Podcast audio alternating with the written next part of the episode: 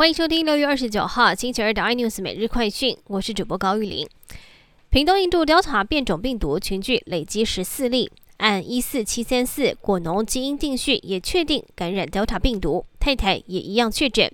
而确诊的果农跟太太虽然看起来同一个变异株，但关联性还没有找到，怀疑是医院可能接触。而医院已经在六月二十八号暂停门诊、急诊做清消，就医民众都必须要列居家隔离。并且进行全院工作人员以及住院民众裁剪。周刊报道，政府准备跟莫德纳洽谈授权，顺利签约的话，大约六到九月份可以生产三到五亿剂的疫苗。国务院的院长则是回应，最重要的因素是我国有无制造的能力，目前还在评估当中。救命神器真的发挥效用了！基隆一名陈姓男子五月底确诊，住进基隆长庚医院，当时缺氧严重，在加护病房情况一度危急，紧急用上艺人贾永杰捐赠的救命神器 HFNC，治疗了一个多月，情况大幅的好转，已经从加护病房转到普通病房。台股今天高低震荡，多达一百七十二点，创下历史新高一万七千七百一十三点。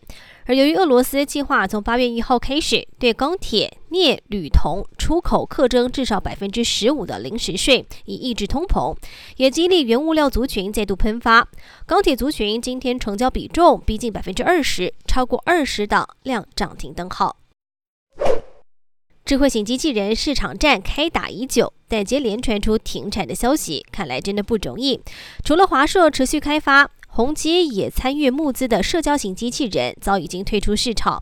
外媒报道，日本软银集团停产由红海代工、曾经红极一时的智慧型机器人 Pepper。看来想要做智慧型机器人，必须要投入更多的资源。更多新闻内容，请锁定。有线电视八十八，M D 五零四，iNews 最正晚报，或上 YouTube 搜寻三立 iNews。感谢台湾最大 Podcast 公司声浪技术支持。您也可以在 Google、Apple、Spotify、KKBox 收听最新 iNews 每日快讯。